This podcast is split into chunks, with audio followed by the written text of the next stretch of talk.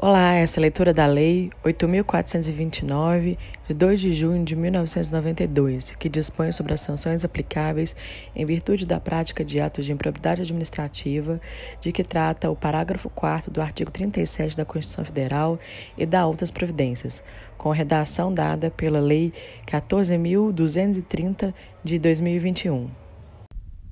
Capítulo 1 das Disposições Gerais. Artigo 1 o sistema de responsabilização por atos de improbidade administrativa tutelará a probidade na organização do Estado e no exercício de suas funções, como forma de assegurar a integridade do patrimônio público e social nos termos dessa lei. Considera-se autos de improbidade administrativa as condutas dolosas tipificadas nos artigos 9, 10 e 11 dessa lei, ressalvado tipos previstos em leis especiais.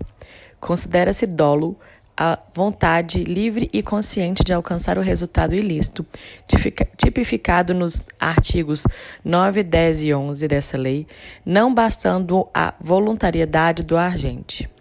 O mero exercício da função ou desempenho de competências públicas, sem comprovação de ato doloso, com fim ilícito, afasta a responsabilidade por ato de improbidade administrativa.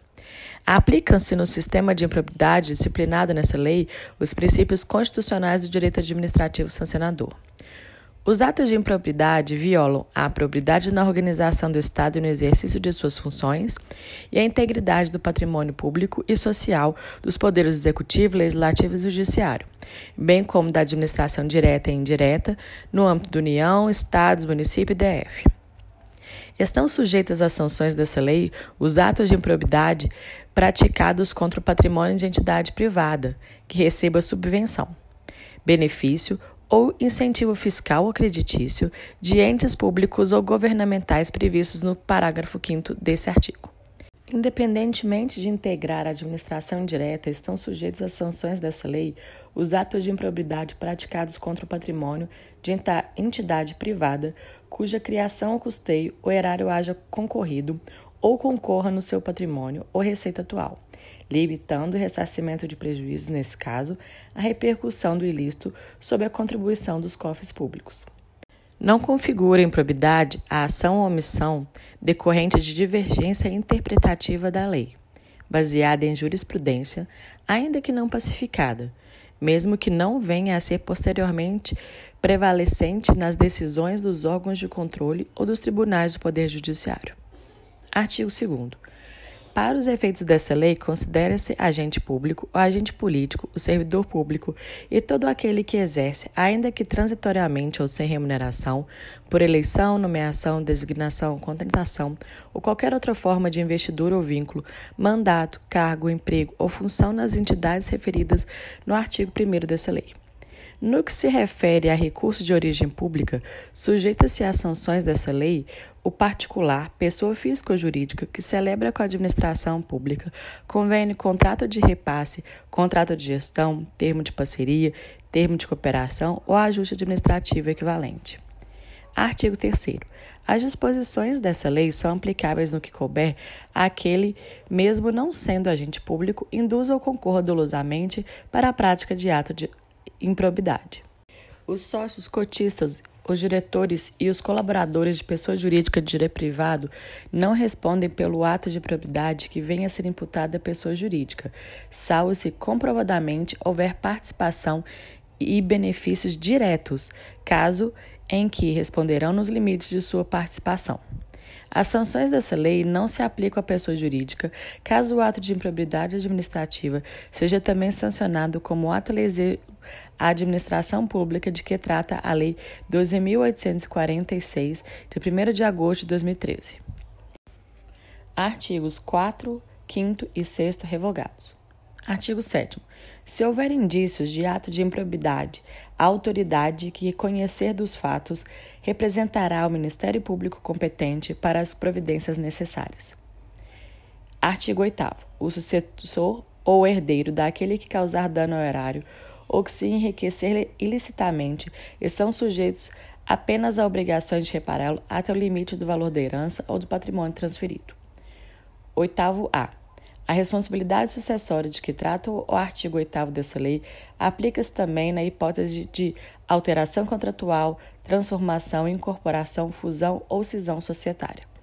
Nas hipóteses de fusão e incorporação, a responsabilidade da sucessora será restrita à obrigação de reparação integral do dano causado até o limite do patrimônio transferido, não lhe sendo aplicáveis as demais sanções previstas nessa lei, decorrente de ato e de fato ocorrido antes da data da fusão ou da incorporação, exceto no caso de simulação ou de evidente intuito de fraude, devidamente comprovados.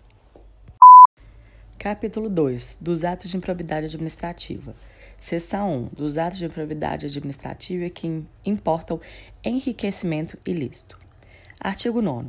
Constitui ato de improbidade administrativa importando em enriquecimento ilícito ao ferir, mediante a prática de ato doloso, qualquer tipo de vantagem patrimonial indevida em razão do exercício do cargo, mandato, função, emprego e de atividade nas entidades referidas no artigo 1 dessa lei e, notadamente, receber para si ou para outro em direito, bem móvel ou imóvel, ou qualquer outra vantagem econômica, direta ou indireta, a título de comissão, percentagem, gratificação ou presente, de que tem interesse, direto ou indireto, que possa ser atingido ou amparado por ação ou omissão decorrente das atribuições do agente público perceber vantagem econômica, direta ou indireta, para facilitar a aquisição, permuta ou locação de bem móvel ou imóvel ou contratação de serviços para as entidades referidas no artigo 1 por preço superior ao valor de mercado ou por preço inferior ao valor de mercado.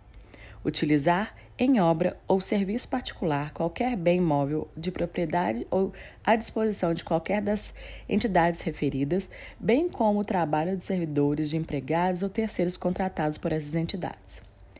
Também é enriquecimento ilícito receber vantagem econômica de qualquer natureza, direta ou indireta, para tolerar a exploração ou prática de jogos de azar, de lenocídio, narcotráfico, contrabando, usura ou qualquer outra atividade ilícita ou aceitar promessa de vantagem.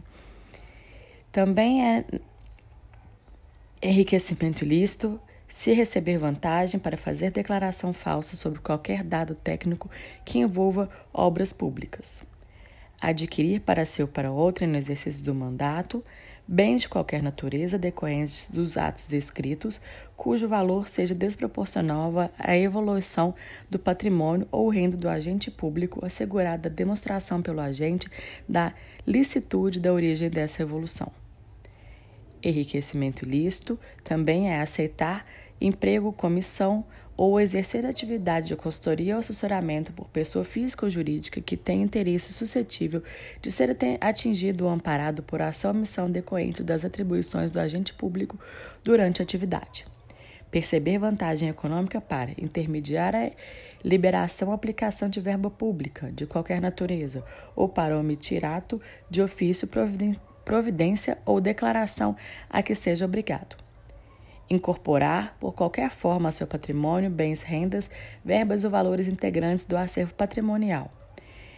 Usar em benefício próprio bens, rendas, verbas ou valores integrantes do acervo patrimonial das entidades mencionadas no artigo 1 dessa lei. Dos atos de improbidade administrativa que causam prejuízo ao erário. Artigo 10.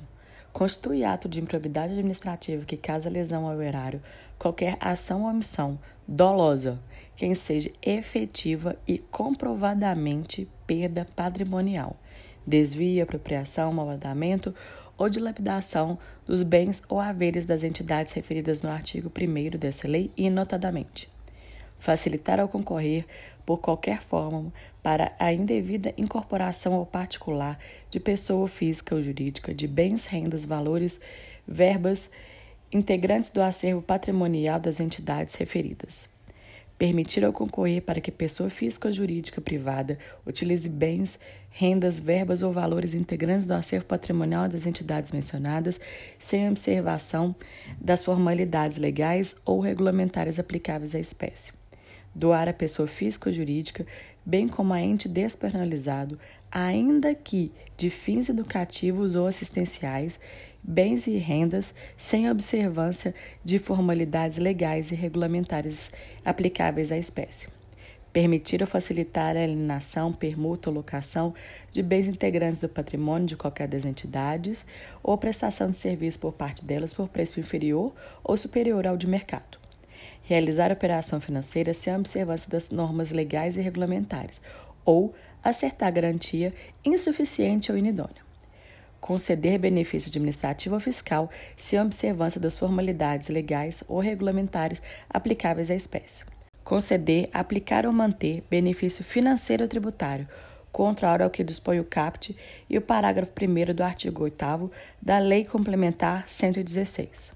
Frustrar a licitude de processo licitatório ou de processo seletivo para a celebração de parcerias com entidades sem fins lucrativos ou dispensá-los indevidamente, acarretando perda patrimonial efetiva.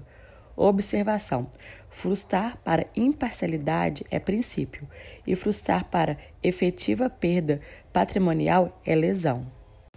Ordenar ou permitir a realização de despesas não autorizadas em lei ou regulamento.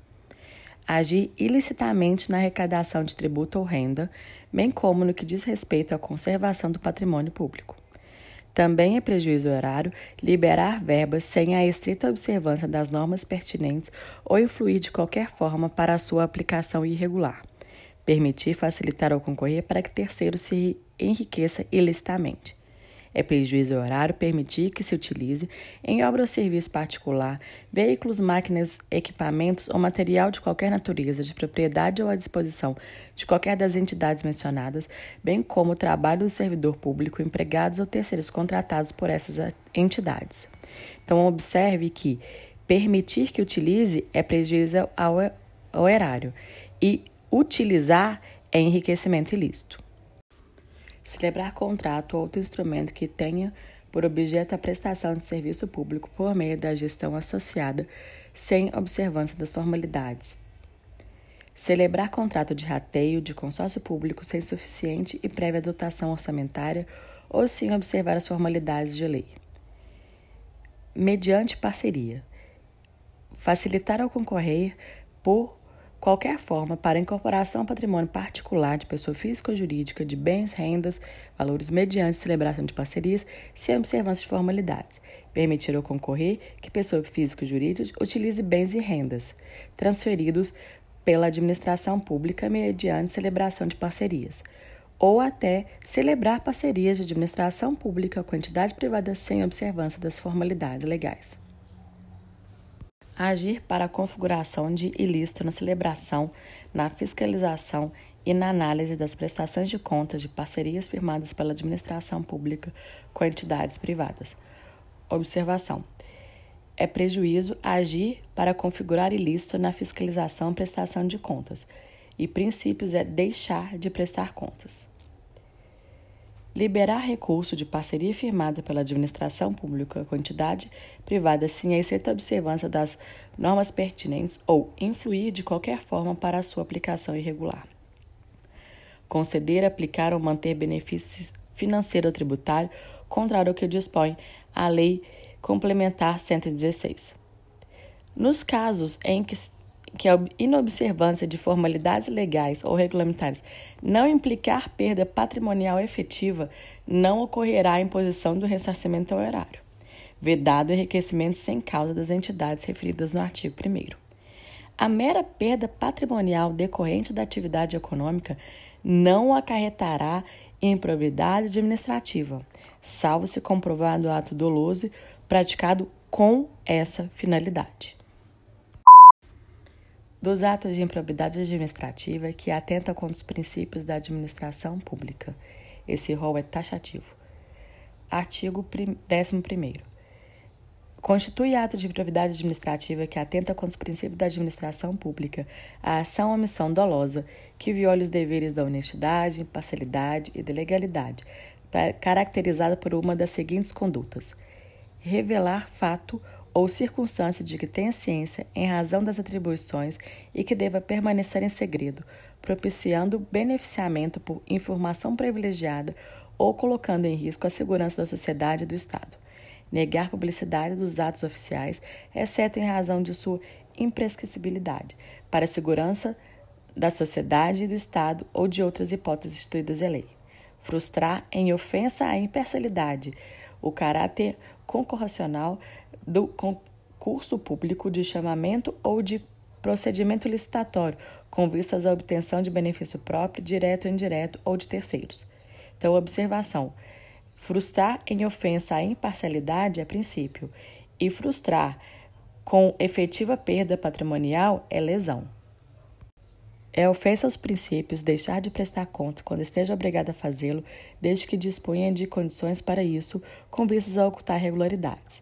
Descumprir as normas relativas à celebração, fiscalização e aprovação de contas de parceria firmada pela administração pública com entidades privadas. Então, observação: princípio é deixar de prestar contas para com vistas a ocultar irregularidades ou descumprir as normas relativas à celebração e prejuízo é agir para configurar ato ilícito na fiscalização ou prestação de contas. Princípio: revelar ou permitir que chegue a conhecimento de terceiro antes da respectiva divulgação oficial termo de medida política econômica capaz de afetar o preço da mercadoria, bem ou serviço. É ofensa a princípios nomear cônjuge, companheiro ou parente em linha reta, colateral ou por afinidade até terceiro grau, inclusive da autoridade mediante, ou de servidor da mesma pessoa jurídica, investido em cargo de direção, chefia ou assessoramento, para o exercício de cargo em comissão ou de confiança, ou ainda de função gratificada na administração pública direta e indireta, em qualquer dos poderes da União, Estados, DF e municípios, compreendido o ajuste mediante designações recíprocas. Praticar ato no âmbito da administração pública e com recursos do erário, ato de publicidade que contraria o disposto na Constituição Federal, artigo 37, de forma a promover inequívoco enaltecimento do agente público e personalização dos atos de programas, obras, de serviços ou de campanhas de órgãos públicos. Nos termos da Convenção das Nações Unidas contra a Corrupção, promulgada no Decreto 5.687 de 2006, somente haverá improbidade na aplicação desse artigo quando for comprovado na conduta funcional do agente público o fim de obter proveito ou benefício indevido para si ou para outra pessoa. Aplica-se o disposto no parágrafo anterior desse artigo a qualquer ato de improbidade administrativa tipificado nessa lei e em leis especiais e qualquer outros tipos especiais de improbidade administrativa instituídos por lei. O enquadramento da conduta funcional na categoria de que trata esse artigo pressupõe a demonstração objetiva da prática da ilegalidade no exercício da função pública, com a indicação das normas constitucionais, legais ou infralegais violadas. Os atos de improbidade de que trata o artigo exigem lesividade relevante ao bem jurídico titulado para serem passíveis de sancionamento e independem do reconhecimento da produção de danos ao e de enriquecimento ilícito. Não se configurará a improbidade mera nomeação ou indicação política por parte dos detentores de mandatos eletivos, sendo necessária a aferição do dolo com finalidade ilícita por parte do agente. Então observe que o nepotismo direto ao cruzado, ele é configurado como contra os princípios, mas observar que a mera nomeação ou indicação política por, por parte do eletivo é obrigatório o dolo da finalidade ilícita. Capítulo 3 das penas. Artigo 12. Independentemente do ressarcimento integral do dano patrimonial, se efetivo, e das sanções penais comuns e de responsabilidades civil administrativas prevista na legislação específica, está o responsável pelo ato de improbidade sujeito às seguintes combinações, que podem ser aplicadas isolada ou cumulativamente, de acordo com a gravidade do fato. 1. Um, na hipótese de enriquecimento ilícito é perda dos bens ou valores acrescidos ilicitamente, perda da função pública e suspensão dos direitos políticos até 14 anos, pagamento de multa civil equivalente ao valor do acréscimo patrimonial e proibição de contratar não superior a 14 anos. Na hipótese do prejuízo ao erário, perda dos bens, se concorrer essa circunstância. perda da função pública, suspensão dos direitos políticos até 12 anos e multa civil equivalente ao valor do dano e proibição de contratar não superior a 12 anos. Na hipótese de contraprincípios, pagamento de multa civil até 24 vezes a remuneração percebida e proibição de contratar não superior a 4 anos. A sanção de perda de função pública, nas hipóteses do inciso 1 e 2, que é enriquecimento e prejuízo, atinge apenas o vínculo da mesma qualidade e natureza do agente público ou político detinha com o poder público na época do cometimento da inflação, podendo o magistrado, na hipótese do inciso 1, que é enriquecimento ilícito, em caráter excepcional, estendê-la aos demais vínculos, considerando a circunstância do caso e a gravidade da ação. A multa pode ser aumentada até o dobro, se o juiz considerar que, em virtude da situação econômica do réu, o valor calculado é ineficaz para a reprovação ou prevenção do ato de improbidade. Na responsabilização de PJ, deverão ser considerados os efeitos econômicos sociais das sanções de modo a viabilizar a manutenção de suas atividades. Em caráter excepcional e por motivos relevantes devidamente justificados, a sanção de proibição de contratação com poder público pode extrapolar o ente público lesado pelo ato de improbidade, observados os impactos econômicos e sociais das sanções, de forma a preservar a função social da PJ, conforme disposto no parágrafo anterior. No caso de atos de menor ofensa aos bens jurídicos tutelados por essa lei, a sanção limitará-se à aplicação de multa, sem prejuízo do ressarcimento do dano e da perda dos valores obtidos, quando for o caso, nos, nos termos do caput desse artigo. Então, menor ofensa é só multa e ressarcimento e perda dos bens. Não tem perda da função, não tem suspensão do direito político e nem a proibição de contratar. Se ocorrer lesão ao patrimônio público, a reparação de dano a que se refere essa lei deverá deduzir o ressarcimento ocorrido nas instâncias criminal e civil administrativa que tiver por objeto os mesmos fatos. As sanções aplicadas à PJ com base nessa lei e na Lei 12.846 deverão observar os princípios constitucionais do non bis in idem. A sanção de proibição de contratação com poder público deverá constar do 6. Cadastro Nacional de Empresas Inidôneas e Suspensas. Observadas as limitações territoriais contidas em decisão judicial, conforme o disposto no parágrafo 4 desse artigo. As sanções previstas nesse artigo somente poderão ser executadas após o trânsito em julgado da sessão condenatória. Para os efeitos de contagem do prazo da sanção de suspensão de direitos políticos, computará-se retroativamente o intervalo do tempo entre a decisão colegiada e o trânsito em julgado da sanção condenatória. Capítulo 4 da Declaração de Bens. Artigo 13. A posse e o exercício do agente público ficam condicionadas à apresentação de declaração de imposto de renda e proveito de qualquer natureza que tenha sido apresentada à Secretaria Especial da Receita Federal do Brasil a fim de ser arquivada no serviço de pessoal competente. A declaração de bens a que se refere o caput desse artigo será atualizada anualmente na data em que o agente público deixar o exercício do mandato, cargo, emprego ou função. Será apenas com, apenado com a pena de demissão sem prejuízo de outras sanções cabíveis ou agente público que se recusar a prestar declaração de bens a que se refere o caput dentro do prazo determinado ou prestar declaração falsa. Capítulo 5 do Procedimento Administrativo e do Processo Judicial. Artigo 14. Qualquer pessoa poderá representar a autoridade administrativa competente para que seja instaurada investigação destinada a apurar a prática do ato de improbidade. Qualquer pessoa representar a autoridade administrativa para investigação, e a autoridade representa ao Ministério Público sob indício de ato de improbidade. A representação, que será escrita ou reduzida a termo e assinada, conterá a qualificação do representante, as informações sobre o fato e sua autoria e a indicação das provas que tenha conhecimento. A autoridade administrativa rejeitará a representação em despacho fundamentado se esta não contiver as formalidades descritas. A rejeição não impede a representação ao Ministério Público nos termos do artigo 22. Atendidos os requisitos da representação, a autoridade determinará a imediata apuração dos fatos, observada a legislação que regula o processo administrativo disciplinar aplicável ao agente. Artigo 15. A comissão processante dará conhecimento ao Ministério Público e ao Tribunal de Contas da existência do procedimento administrativo para apurar a prática de ato de improbidade.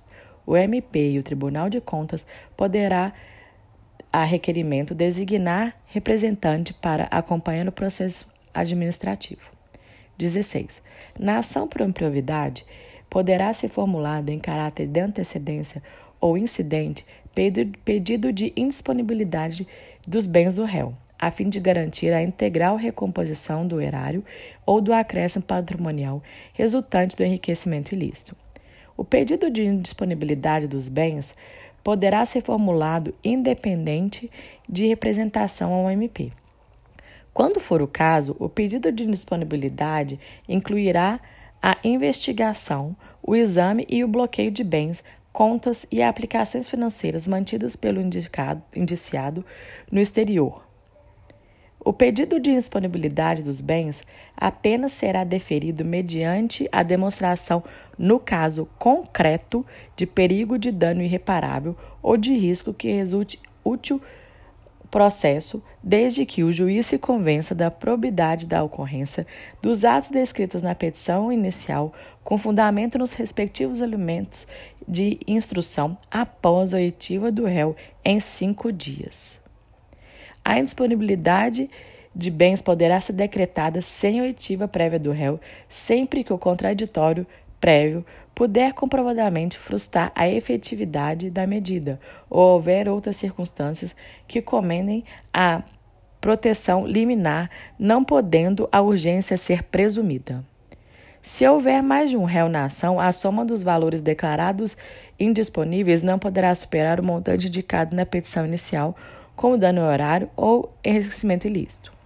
O valor da indisponibilidade considerará a estimativa do dano indicada na petição inicial, permitida sob substituição por calção idônea, por fiança bancária ou seguro garantia judicial a requerimento do réu, bem como a sua readequação durante a instrução do processo. A indisponibilidade de bens de terceiros depende da demonstração da sua efetiva ocorrência para autos ilícitos apurados ou quando se tratar de pessoa jurídica, da instauração de incidente de desconsideração da personalidade jurídica a ser processado na forma da lei processual. Aplica-se à disponibilidade de bens regidas nessa lei, no que couber, o regime de tutela provisória de urgência. Na decisão de deferir ou indeferir a medida de indisponibilidade de bens, cabe agravo de instrumento. Observação: todos os recursos relativos a autos de improbidade são agravo de instrumento. A indisponibilidade requererá sobre os bens que assegure exclusivamente o integral ressarcimento do dano, sem incidir sobre os valores a serem eventualmente aplicados a título de multa ou sobre o acréscimo patrimonial decorrente da atividade ilícita. A ordem de disponibilidade deverá priorizar veículos de via terrestre, bens imóveis, móveis em geral, semoventes, navios e aeronaves, ações e cotas de sociedades simples e empresariais, pedras e metais preciosos, e apenas na inexistência desses o bloqueio de contas bancárias, de forma a garantir a subsistência do acusado e a manutenção das atividades empresárias ao longo do processo. O juiz, ao apreciar o pedido de disponibilidade de bens do réu, observará os efeitos práticos da decisão, vedada a adoção de medidas capazes de acarretar prejuízo à prestação de serviços públicos. É vedada a decretação de indisponibilidade da quantia de até 40 salários mínimos depositados em caderneta de poupança em outras aplicações financeiras ou conta corrente. É vedada a decretação de disponibilidade de bens de família do réu, salvo se comprovado que o imóvel seja fruto de vantagem patrimonial indevida. Artigo 17. A ação para aplicação das sanções de que trata essa lei será proposta pelo MP e seguirá o procedimento comum, salvo disposto nessa lei. A ação a que se refere o caput deverá ser proposta perante o foro do local onde ocorrer o dano ou da pessoa jurídica prejudicada. A propositura da ação prevenirá a competência do juízo para todas as ações posteriormente intentadas que possuam a mesma causa de pedir ou mesmo objeto. A petição inicial observará o seguinte: deverá individualizar a conduta do réu e apontar os elementos probatórios mínimos que demonstrarem a ocorrência e sua autoria, salvo indisponibilidade devidamente fundamentada. Será instruída com documentos ou justificação que contenham indícios suficientes da veracidade dos fatos e dolo imputado, ou com razões fundamentadas da impossibilidade da apresentação de qualquer dessas provas, observadas a legislação vigente, inclusive as disposições constantes é, do Código Processo Civil. O MP poderá requerer as tutelas provisórias adequadas e necessárias. A petição inicial será rejeitada, bem como quando não preenchidos os requisitos a que se refere os incisos dessa lei, ainda quando manifestamente inexistente o ato de probidade imputado. Se a petição inicial estiver em for devida forma, o juiz mandará autuar e ordenará a situação dos requeridos para contestar no prazo comum de 30 dias. Da decisão que rejeitará as questões preliminares suscitadas pelo réu na sua contestação, cabe agravo de instrumento. Havendo a, possibilidade de solução consensual, poderão as partes requerer ao juiz a interrupção do prazo para a contestação por prazo não superior a 90 dias. Oferecida a contestação, se for o caso, o, o ouvido o autor, o juiz. Procederá ao julgamento conforme o estado do processo, observadas a eventual inexistência da manifestação de improbidade. Poderá desmembrar os litisconsórcios com vista a otimizar o a instrução processual. Após a réplica do MP, o juiz proferirá a decisão, na qual indicará com precisa a tipificação do ato de improbidade imputável ao réu, sendo-lhe vedado modificar o fato principal e a capitalização legal apresentada pelo autor. Para cada ato de improbidade administrativa, deverá necessariamente ser indicado apenas um tipo, dentre aquelas do artigo 9, 10 e 11. Proferida a decisão, as partes serão intimadas a especificar as provas que pretendem produzir. Será nula a decisão de mérito, total ou parcial, de ação de propriedade administrativa que condenar o requerido por tipo diverso daquele definido na petição inicial ou condenar o requerente sem produção das provas por ele tempestivamente especificadas. Em qualquer tempo do processo, verificada a inexistência de ato de probidade, o juiz julgará a demanda improcedente. Sem prejuízo da citação dos réus, a PJ interessada será intimada para caso queira intervir no processo. Se a imputação envolver desconsideração de PJ, serão observadas as regras previstas no Código de Processo Civil. A qualquer momento, seu magistrado identificar a existência de ilegalidade ou irregularidade administrativa a serem sanadas sem que sejam presentes todos os requisitos para imposição de sanções ao agente incluídos no polo passivo da demanda, poderá, em decisão motivada, converter a ação de probidade em ação civil pública. Da decisão que converter a ação de probidade em ação civil pública, cabe agravo de instrumento. Ao réu será assegurado o direito de ser interrogado sobre os fatos de que trata a ação e sua recusa ou seu silêncio não implicarão confissão. Não aplicam a ação de improbidade administrativa, a presunção de veracidade dos fatos alegados pelo autor em caso de revelia, a imposição do ônus da prova ao réu, o ajuizamento de mais de uma ação de improbidade administrativa pelo mesmo fato, compelindo ao, ao Conselho Nacional do, do MP dimir conflito de atribuições entre os MPs distintos. Reexame obrigatório de sentença improcedente ou extinção sem resolução do mérito. A assessoria jurídica que emitiu parecer atestado pela legalidade prévia dos atos administrativos praticados pela administração pública ficará obrigado a defendê-lo judicialmente, caso este venha a responder por ação de probidade até que a decisão transite em julgado.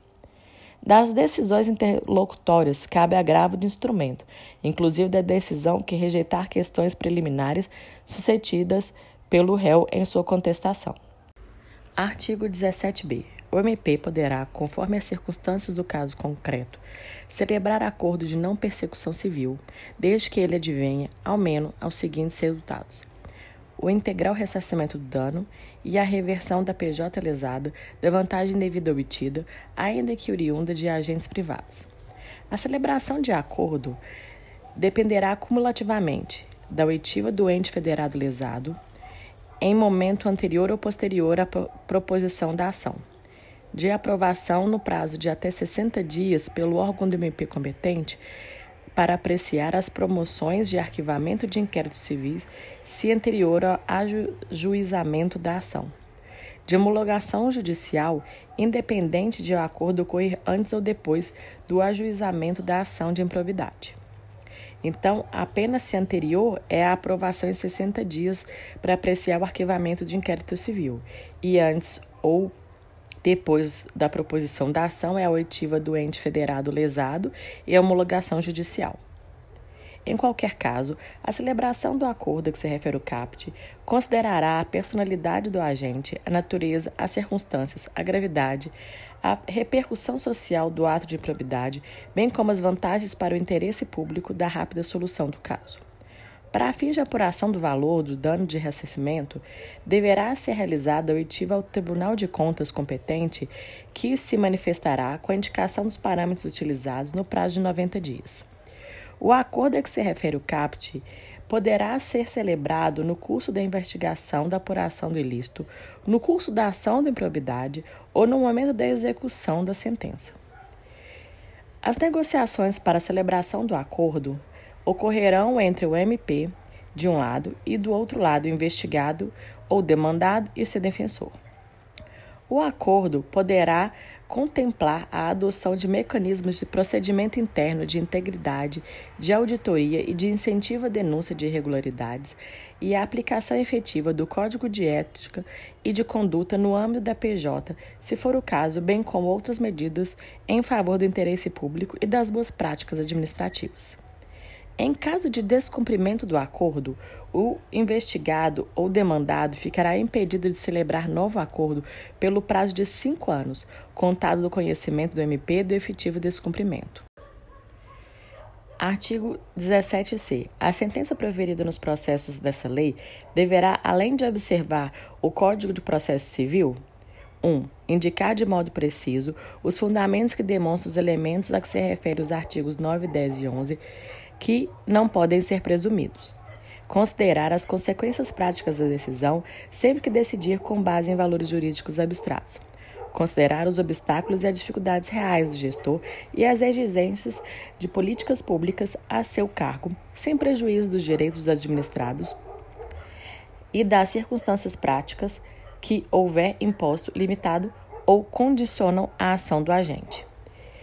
A sentença proferida também deve considerar, para aplicação das sanções de forma isolada ou cumulativa, os princípios de proporcionalidade e razoabilidade, a natureza, a gravidade e o impacto da infração cometida, a extensão do dano causado, o provento patrimonial obtido pelo agente, as circunstâncias agravantes ou atenuantes, a atuação do agente minorar os prejuízos e as consequências advindas da sua conduta omissiva ou comissiva e os antecedentes do agente. A sentença proferida também deverá considerar a aplicação das sanções, a dosimetria das sanções relativas ao mesmo fato já aplicadas ao agente. Considerar na fixação da pena relativa ao terceiro, quando for o caso, a sua atuação específica, não admitida a sua responsabilização por ações ou omissões pelas quais não tiver concorrido ou para as quais não tiver obtido vantagem patrimonial indevida e indicar, na apuração da ofensa a princípios, critérios objetivos que justifiquem a imposição da sanção.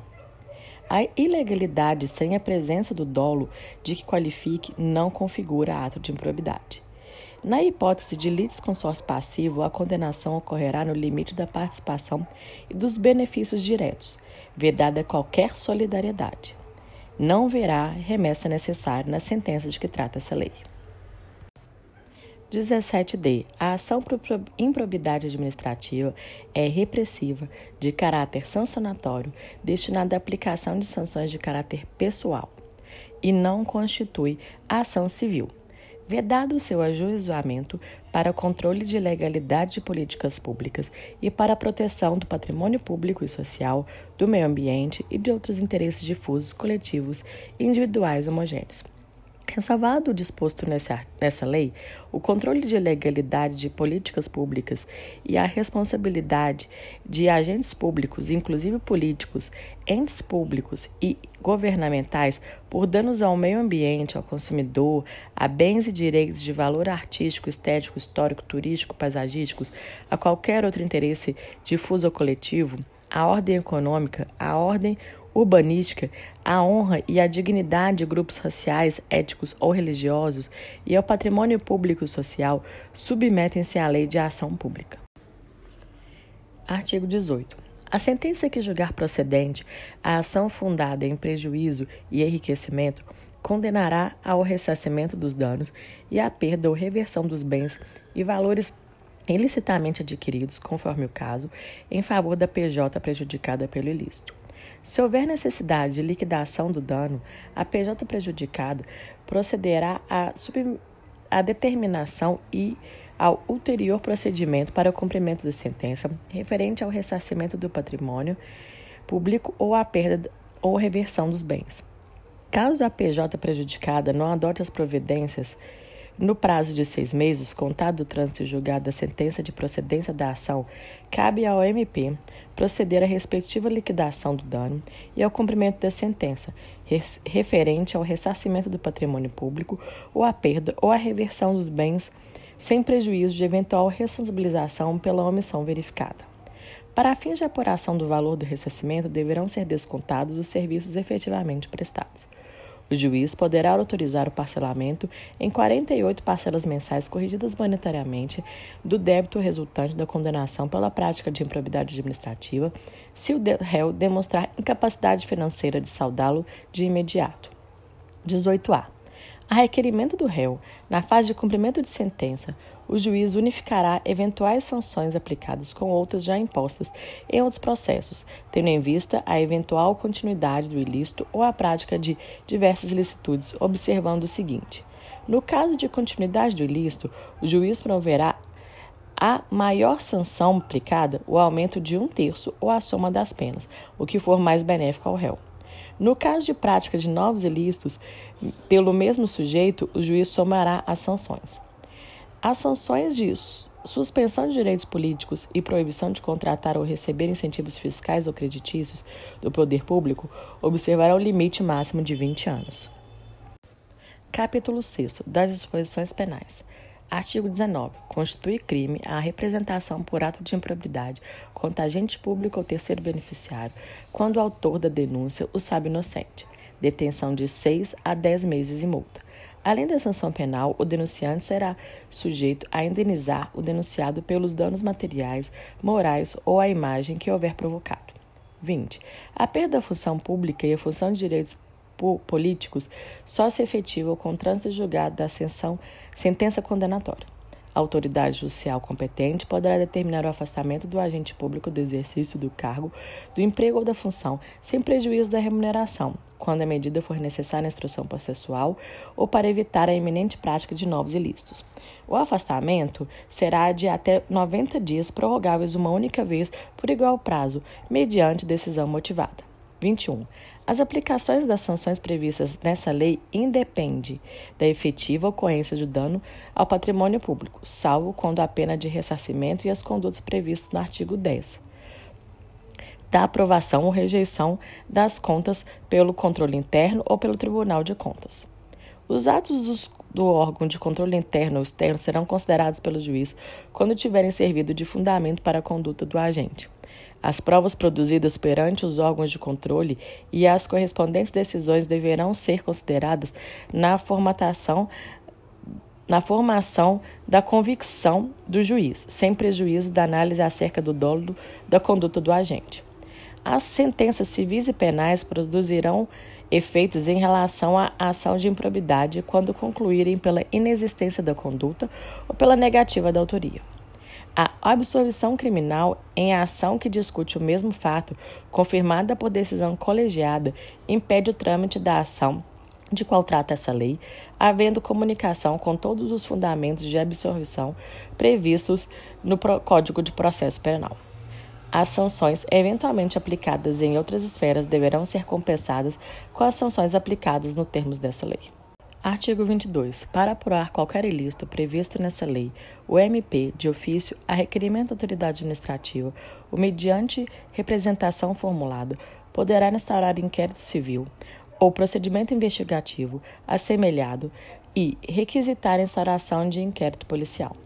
Na apuração dos ilícitos previstos nessa lei, serão, será garantida ao investigado a oportunidade de manifestar por escrito e de juntada de documentos que comprovem suas alegações e auxiliem na elucidação dos fatos. Capítulo 7 da prescrição. Artigo 23. A ação para aplicação das sanções previstas nessa lei prescreve em oito anos, contados a partir da ocorrência do fato ou, no caso de infrações permanentes, do dia que cessou a permanência. A instauração do inquérito civil ou do processo administrativo para apuração dos ilícitos suspende o prazo de prescrição por no máximo 180 dias corridos, recomeçando a correr após a sua conclusão ou, caso não concluído o processo, esgotando o prazo de suspensão. O inquérito civil para apuração do ato de improbidade será concluído no prazo de 365 dias corridos, prorrogável uma única vez, por igual período, mediante ato fundamentado submetido à revisão da instância competente do órgão ministerial, conforme expuser a respectiva lei orgânica. Encerrado o prazo do inquérito civil, a ação deverá ser proposta no máximo 30 dias, se não for o caso de arquivamento. O prazo de prescrição deste artigo interrompe-se pelo ajuizamento da ação de imprioridade, pela publicação da sentença condenatória, pela publicação da sentença ou acordo do Tribunal de Justiça, TRF, STJ ou STF. Interrupção interrompida a prescrição, o prazo recomeça a correr do dia da interrupção pela metade do prazo previsto do CAPT. A suspensão e a interrupção da prescrição produzem efeitos relativos a todos que concorrem pela prática de, do ato de improbidade. Nos atos de improbidade conexos que sejam objeto do mesmo processo, a suspensão e interrupção relativa a qualquer deles estende-se aos demais. O juiz ou tribunal, depois de ouvido o MP, deverá de ofício ou requerimento da parte interessada reconhecer a prescrição intercorrente da pretensão sancionada e decretá-la de imediato, caso entre os marcos interruptivos transcorra o prazo eh, do parágrafo 5 que é a metade do prazo previsto. Artigo 23. É dever do poder público oferecer contínua capacitação aos agentes públicos e políticos que atuem com prevenção ou repressão a atos de improvidade. Artigo 23b. Nas ações e nos acordos regidos por essa lei, não haverá adiantamento de custas de preparo de emolumentos, custos, honorários periciais e qualquer outras despesas. No caso de procedência da ação, as custas e os demais despesas processuais serão pagas ao final. Havendo condenação em honorários de sucumbência, em caso de improcedência da ação de impropriedade, se comprovada má-fé.